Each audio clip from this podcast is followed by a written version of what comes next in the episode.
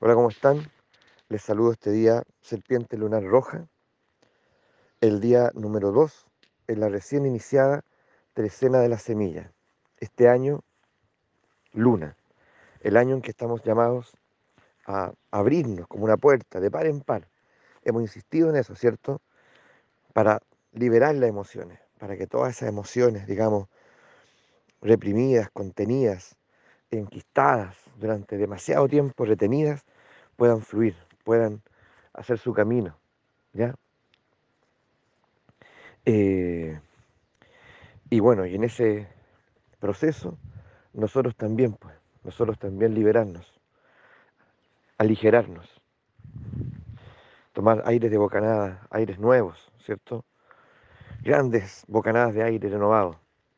El día de hoy en particular, el día serpiente, em, el nahual portador de la fuerza vital, el nahual portador, incluso decimos del deseo, el deseo como expresión de vida, ¿no es así? El placer como expresión de vida, el gozo como expresión de vida. Todos estos elementos están íntimamente eh, involucrados, están presentes en este, en este nahual. ¿ya? Pues bien, aquí nos dejamos interpelar abiertamente, ¿ya? Sin, sin malos entendidos, ¿ya? Sin prestarnos para, para segunda eh, lectura, digamos. Aquí la lectura es clara, es decir, de qué manera, de qué manera el gozo, la vitalidad, el placer están presentes en tu vida. ¿Mm? Y tal vez nos encontremos con que eh, su ausencia, ya no acostumbramos a su ausencia. Y, y ello es muy peligroso, es muy peligroso. Porque en ausencia del gozo, en ausencia del placer, comenzamos a buscar eh, sustitutos, pero sustitutos enfermos, ¿ya? Adicciones, eh, a veces relaciones tormentosas, porque igual, ya, igual hay algo ahí, ¿cierto? Hay algo que, que en las circunstancias, ¿cierto? También es adictivo. Entonces, de alguna manera, tenemos que estar muy, tenemos que ser muy nítidos al respecto, muy claros, entender que esta relación con el gozo, el placer de vivir, tiene que ser algo que esté disponible en nuestra vida, que esté, incluso, ¿por qué no?, hasta sistematizado, que esté, que estemos en estado de apertura, muy bien distinguido, ¿ya? ¿Mm? Y nuestro cuerpo ahí es protagonista, ese bienestar del cuerpo, esa satisfacción del cuerpo, esa tranquilidad del cuerpo, es nuestro referente, no es nuestra mente, ¿ya? El placer es algo que acontece, es una vivencia, ¿me entiendes? Ya no es una, no es un arreglo que uno haga intelectual. Entonces, ¿qué ocurre? ¿Cómo respondemos a eso? Honestamente, ¿cómo respondemos a eso? ¿Y, dónde es, en qué lugar, en qué circunstancias es donde yo me doy cuenta que yo logro ya esa, ese éxtasis? ¿Ya? Ese, esa sensación de éxtasis, exuberancia en el vivir. Son palabras que me encantan. Éxtasis, exuberancia, me, me, es como me huele, ¿cierto? Es un perfume de, expansión, de expansión.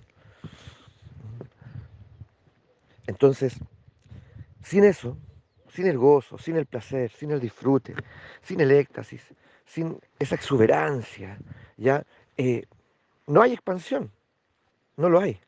¿Qué es lo que hay entonces? ¿Qué es lo que queda? ¿Ya? ¿Qué es lo que queda? La rigidez, la coraza. ¿Qué es lo que queda? La enfermedad. ¿Qué es lo que queda? ¿Mm? Las victimizaciones de todo tipo. ¿Ya? Y, bueno, y cuando no estamos en la posición de la víctima, estamos en la posición del tirano. Entonces, ¿se dan cuenta que es peligroso? Es decir, la cultura tiene que hacerse cargo de esto. La educación. ¿Ya? Nosotros tuvimos en la escuela el no sé, eh, asignaturas, digamos, gozo uno gozo 2 gozo 3 Yo lo tuve en mi escuela. ¿eh? ¿Dónde estudiaron ustedes? ¿Ah? Yo tuve de primero básico a cuarto medio. Pues bien, ¿ah? Tienen que decidir muy bien dónde ponen a sus hijos, pues. Claramente no, pues, claramente. Todos huérfanos. ¿ah? Haga lo que pueda.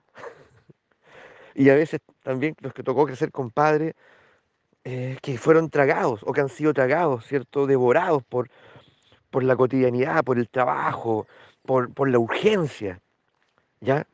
Por, por, la, por la inmediatez.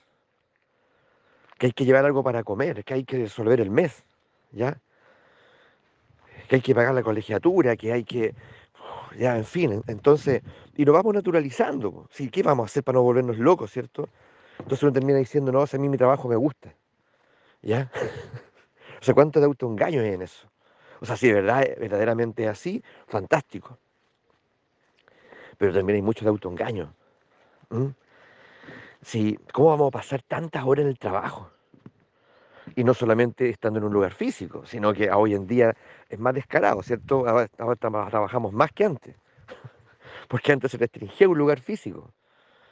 Ya, pero bien, ahí están las reflexiones abiertas, ahí todos estamos, estamos eh, en condiciones de poder hacer nuestras reflexiones, ¿cierto? De dialogar esto con el que está al lado, ¿ya? Porque es necesario, es necesario, ¿ya? Eh, este espacio está para eso. Y los nahuales nos ayudan a esto.